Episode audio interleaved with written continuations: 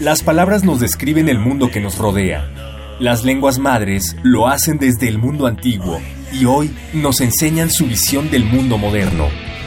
Radio UNAM y el Programa Universitario de Estudios de la Diversidad Cultural y la Interculturalidad de la UNAM presentan Calme Cali, una ventana para asomarnos a las lenguas que le dan riqueza a nuestra cultura. Palabras que dejan de ser objeto de estudio para ser protagonistas de la historia.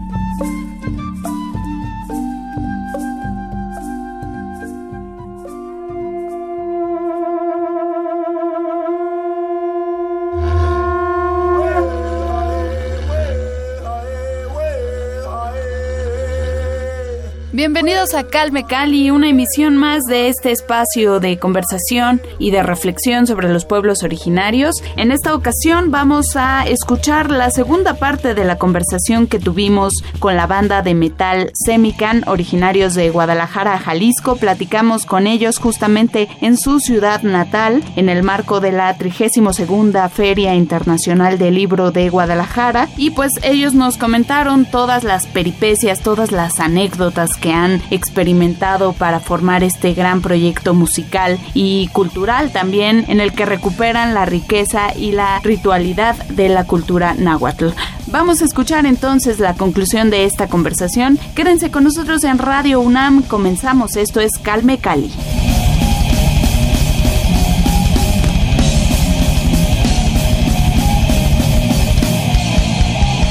Calme Cali y bueno, esta, este vínculo que tienen con la muerte, ¿no? Se ve también en su segundo álbum, Ticate Ipan Mikixtláhuac. Corríjanme si estoy mal, se traduciría como Estamos en el Valle de la Muerte. Estamos en el Valle. Ticate Ipan Mikixtláhuac, estamos en el Valle de los Muertos. Esto se lanzó en el 2012, me parece que es su última producción. Y están en trabajo para hacer una nueva producción. ¿Qué, qué viene para Semican? ¿De Cutli? Sí, de hecho, por ejemplo, lanzamos una canción que es Guerreros de Semican eh, a principios de año como sencillo, o sea, con el nuevo video oficial, que de hecho ese video oficial nos abrió todas las puertas, o sea, ese video fue el que vieron en, en Europa, aparte del documental, y en base también a ese video, pues nos cayó la oportunidad de la invitación de, de Domno y luego Bakken y, y, todo lo que se vino eh, recorriendo, ¿no? Y pues se debió también a que es un mejor sonido, pues, ¿no? La verdad la canción la mandamos incluso masterizar hasta Suecia y, dijimos, pues tenemos que hacer algo ya, ya importante, cuestión de sonido, la verdad, siendo sinceros, el primer disco está, pues es un asco en cuestión de audio, por toda una historia ahí, ¿no? De lo que fue ese álbum y todo el rollo. El del Ometilistli, ¿verdad? Sí, es Ometilistli. Y el 2012, pues que, que fue producido por bueno, es reconocido en todo México, Raúl Ochoa de Megatón, fue el que produjo el álbum y ya tiene un mejor sonido, pero todavía no alcanzó ese sonido que nosotros buscábamos, pues, ¿no? Entonces, bueno, sabemos que en un estudio de grabación es muy difícil todo esto de la mezcla de instrumentos prehispánicos con el metal, ¿no? Ya ahorita por fin creo que ya encontramos lo que, lo que hemos estado buscando, por ejemplo, ya grabamos varias canciones, por ahí la sorpresa se viene de que pues estamos en espera de que va a salir con un sello por ahí discográfico importante. Y pues esperemos si todo sale bien el, tercer álbum pues ya sale al fin en, en, febrero no que la verdad por muchas cuestiones por cuestiones también tanto personales de todos familiares o cuestiones laborales o vino lo de la gira de, Europa pues ahora sí que se, complicó un poco toda la grabación pues no eh, se nos atrasó pero pues ya estamos pues en pie no de hecho ya ahorita hubo también varias invitaciones a tocar en otros estados y la verdad no no ahora sí que las desechamos porque ya lo que nos surge es sacarlo, ¿no? Entonces, pues lo importante que se viene ahorita es el,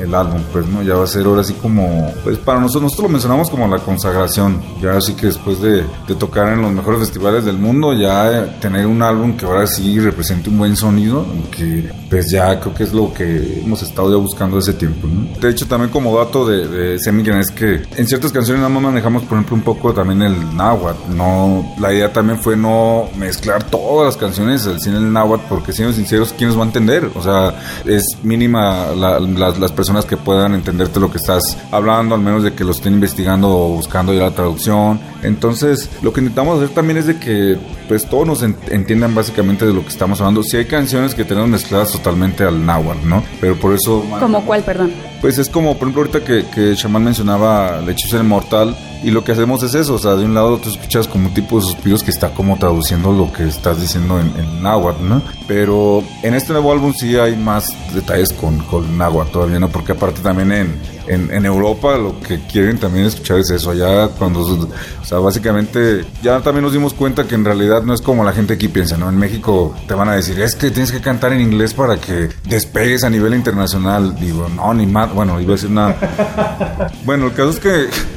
la verdad en, en Europa nosotros ya entendimos que iba a decir otra mala palabra. Bueno, no hay ningún problema. Bueno, en, Europa ya nos dimos cuenta que odian el inglés. O sea, cuando nosotros estamos arriba del escenario saben que somos mexicanos y les gusta más que hables el, el español, eh, a pesar de que no te entiendan, que el inglés. ¿eh? O sea, y eso nos lo dijo muchas personas cuando llegamos. Dijeron, no, tú arriba del escenario háblales en, en, español lo que quieren escuchar, ¿no? Obvio, la verdad se emocionaban mucho más cuando hablábamos en español, todo rollo. Obvio, ya debajo de un escenario y en todo lo que es la organización tienes que estar hablando inglés, pero allá lo que más les gustó es esto, o sea, que esto es en español y que está mezclado con náhuatl. Porque también, siendo sinceros, nos veríamos muy estúpidos mezclando el inglés con náhuatl, ¿no? Creo que nosotros somos parte, nosotros somos parte del mestizaje, o sea, venimos de parte del mestizaje, nos colgamos una guitarra eléctrica que no es un instrumento prehispánico, lo mezclamos también con instrumentos ancestrales, entonces, básicamente todo esto es una fusión.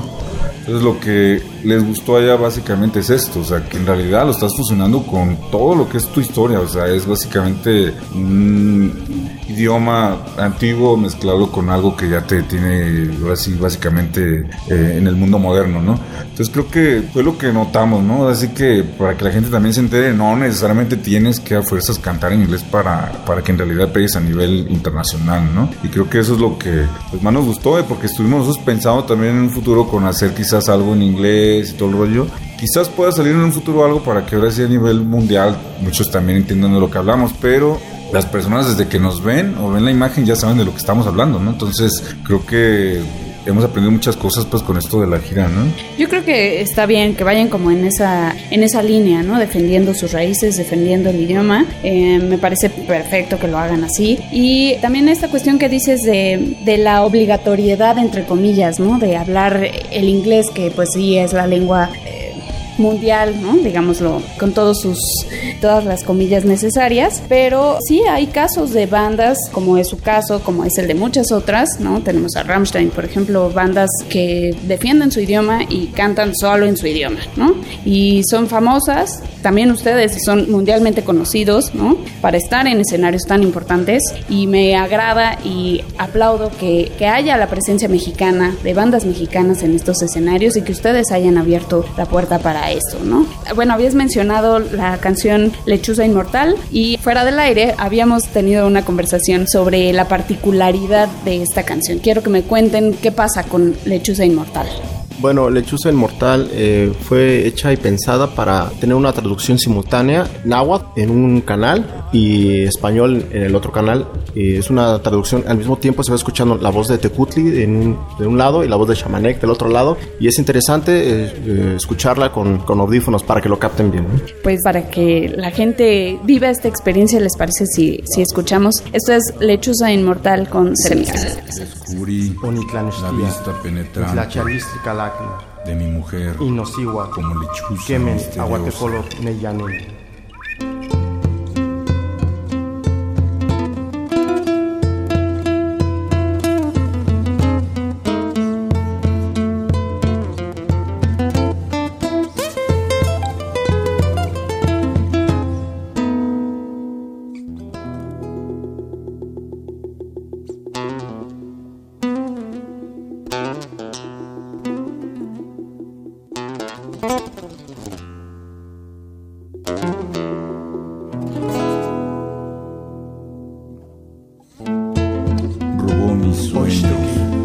Aullido de coyote. Coyote y te coyolis. Me mira detenidamente. Estrellas convertidas en ojos brillantes. Aullando poco a poco. Me convierto en coyote. Fiel adorador de mi lechuza. Inmortalidad entrelazada junto a ti. En la vida eterna.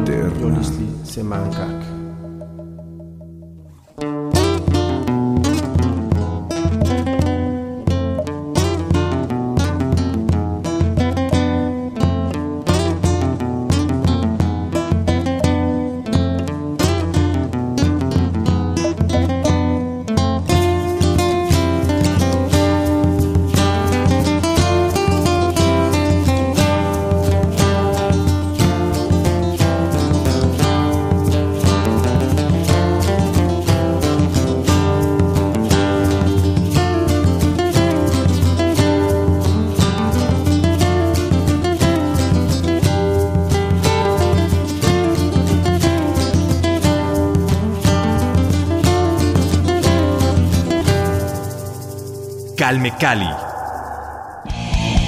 Seguimos aquí en Calmecali, acabamos de escuchar Lechuza Inmortal con Semican. ¿Notaron esta traducción simultánea que hay del náhuatl al español? Y bueno, quiero que nos cuenten más sobre esta canción, Shamanek. Bueno, existen también más canciones que Semican hace sobre el escenario. Normalmente Lechuza Inmortal, a veces por la agresión, por la agresividad de la banda, eh, no es posible, como ya escucharon, eh, tocarla en vivo porque está un poco calmada. Pero hay otros temas, por ejemplo, que terminan con un poema y la gente sí como es en se quedan así eh, pensando, ¿qué diablos está diciendo, no?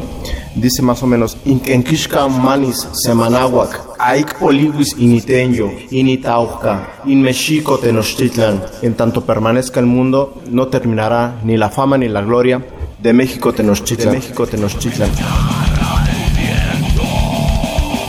Esa, esa parte la incluimos en, en, el escenario y a mí en lo personal cuando me tocó decirlo en otro país eh, sí mi piel se, se erizó un poco, no se pone ahí la gallinita de piel de, de la emoción, ¿no? de pensar de que wow y la gente escucha Tenochtitlan, o sea fue muy, muy impresionante y bueno, eh, la lengua indígena escuchada en otra latitud se siente sensacional, sensacional.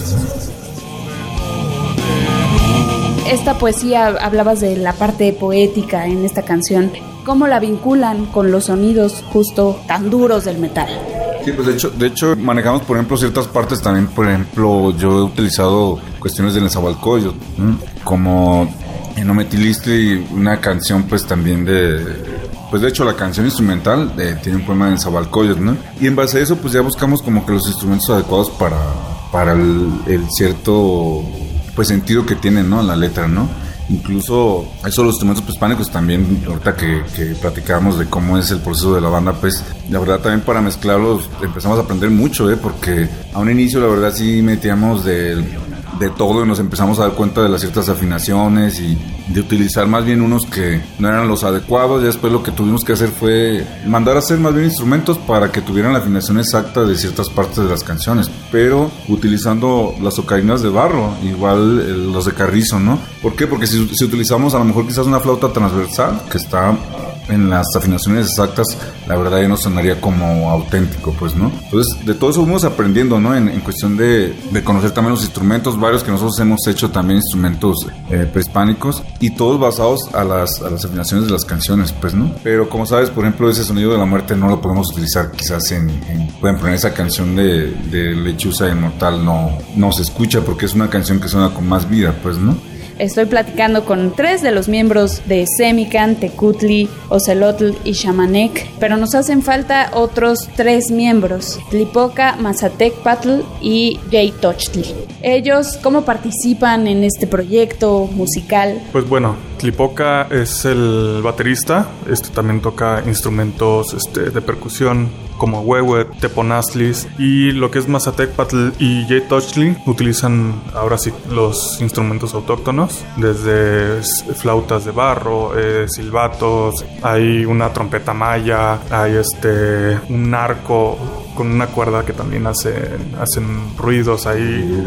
El didgeridoo, hay tepos, hay un montón de, de instrumentos, ¿eh? el caracol, el latecocoli muchos instrumentos que utilizamos nosotros en nuestras canciones. La forma en que se fusionan quizá es un poco especial para nosotros porque de alguna manera tratamos de, de que funcionen y ensamblen de eh, bien pues en la canción. Nosotros nos sentamos todos este, a escuchar eh, algún riff de guitarra o algún pasaje en alguna flauta. Ya sobre eso vamos construyendo una canción. Eh, de alguna manera creo que es la mejor forma en la que nosotros podemos componer porque nos involucramos todos y pues ahora sí que metemos todos al, algo de ideas. ¿Sabes que ese, esa flauta ahí creo que no podía ir? Podría ir esta que suena un poco más grave o está más aguda. O mejor meterle estas percusiones porque se escuchan mejor. Es un proceso que de alguna manera se ha ido aprendiendo durante los años, como dijo Tecutli. Este, al inicio era un poco más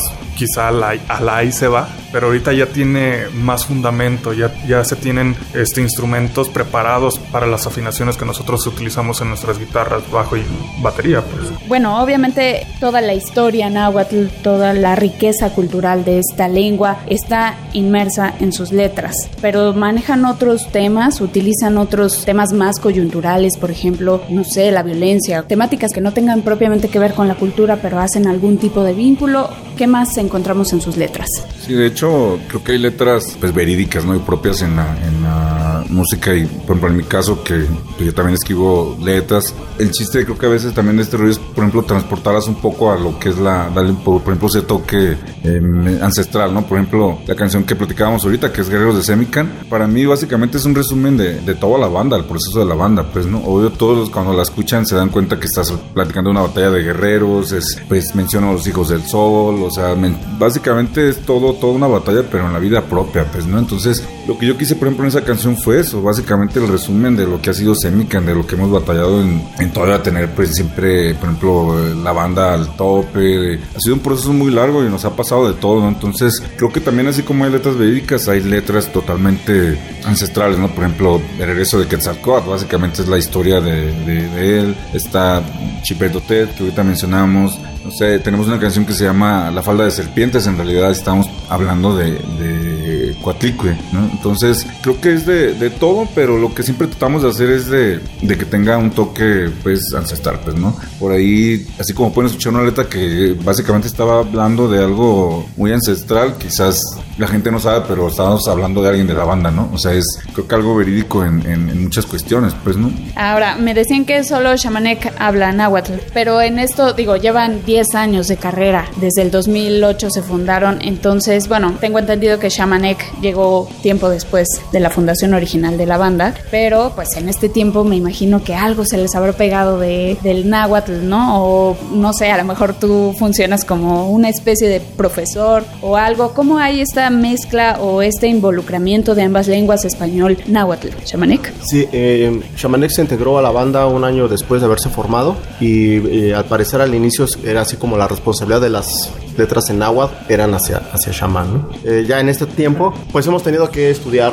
más, o sea, ya han pasado 10 años, hemos hemos estudiado, un chico se metió a estudiar antropología, yo estoy estudiando historia, eh, nos hemos ido involucrando más en la cultura náhuatl y bueno, los demás compañeros también, e incluso algunos de ellos, su, el nombre de su personaje está basado en el calendario que hubieran tenido los nahuas, ¿no? le llaman el Tonalama y de alguna forma también hemos descubierto que el, el día que les tocaba sí está represent, representado con ellos, ¿no? como celos, ¿no? la fuerza de los celotes, eh, Mazatec, ¿no? la sensibilidad del venado y así algunos. ¿no? A ver, dinos de una vez los nombres de todos y que representan eh, solo, solo eso es lo que pasa que algunos ya tienen el, el nombre Tecutli ya de, desde que inició, despertó, dijo yo seré Tecutli y ya no hubo oportunidad de, de, de, de bautizar. de bautizarlo, ¿no? Pero, pero el que me gustó mucho fue Mazatecpat porque es un chico que es muy sensible y el, y el venado precisamente así es, ¿no? Mazatecpat es el, el, el, asta de venado. Al inicio era un venado, pero sentíamos que venado, así, tu nombre será venado, se veía así como muy Bambi, ¿no? Así como que debemos, vamos a dar un poco más de fuerza, ¿no? Y resulta que el asta de venado eh, se utiliza para bruñir la, la, obsidiana y crear las puntas de flecha. Entonces digo, wow, el asta de venado es mucho más fuerte que la obsidiana de, para, hasta para tronarla, ¿no? Y de ahí, ¿sabes qué? Mejor el asta de venado, es más, o sea, le da delicadeza y fuerza a la vez, ¿no? Y así surgió Mazatecpat. Es, esa historia me, me, gustó mucho. Y eh, Jay Toshley originalmente iba a ser otro nombre. Eh, eran dos opciones, no recuerdo cuál era el otro, y Conejo. Y yo cuando le dije, oye, pero Conejo como que no se me hace muy... Y él lo, lo ve sus dientotes y no, pues es que sí tiene que ver conmigo, a mí me decían conejo de chiquito. Y, y, y involucrado él más con ese tipo de, de, de, personaje, dije, no, pues entonces pues ahí está, ¿no? De tres conejo eh, fue su, este, su nombre. Estuvo, estuvo divertido. Tecutli. De hecho, como dato de historia de la banda, ahorita que mencionaste que, bueno, Chamán se incorporó con nosotros también al inicio. De hecho, él fue el primero. Bueno, por ejemplo, Tipoca y, y, su servidor cuando Vamos al proyecto, siempre estuvimos batallando con integrantes, con integrantes, a muchos no les interesaba mezclar la cultura, a otros, hay amigos que se burlaron y hace unos años para acá más bien me piden la forma de, volver, ¿no? Me pidieron la forma de regresar.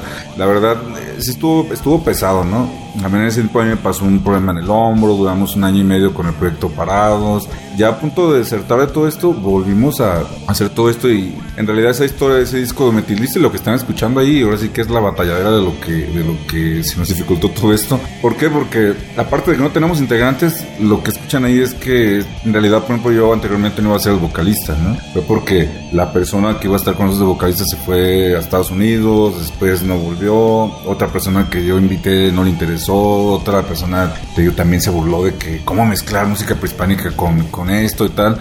Total, cuando conocimos a, Shaman, él nos conoció vía, también estaba en MySpace, dimos alta en MySpace, y por ahí él nos escribió y, tenía poco tiempo viviendo aquí en Guadalajara, y él fue el primero que se integró con nosotros y llegó incluso hablando el, el náhuatl, y yo, yo dije, bueno, nosotros sabemos, yo sé, pero lo poco que sé es por investigar y estar leyendo de vez en cuando y, todo esto, no estar traduciendo, pero él a un inicio era bajista, ¿no? Entonces cuando él estaba tocando bajo, hace dos años, tres años en el bajo. La verdad, nunca pudimos encontrar a alguien fijo para que hiciera, por ejemplo, los rituales en vivo y manejara todo lo que era el, náhuatl. Entonces, la verdad, pues la opción fue, decirle a él que él nos apoyara en todo eso y estuviera otro, otra persona tocando el bajo, ¿no? Y pues él aceptó y eso fue la puerta abierta en realidad para que pudiéramos manejar mejor las cosas, porque, siendo sinceros, a un inicio invitábamos amigos que estaban en la mexicanidad y teníamos a veces tres personas en, danzas, pero no tenían la oportunidad de ir a ensayar y arriba básicamente del escenario hacían lo que ellos querían, pues, ¿no? entonces, la verdad sí fue un desastre inicio, pero poco a poco fuimos aprendiendo de todo, de todo, hasta que ya logramos, pues ahora sí, hacer esto, pues no, que chamán estuviera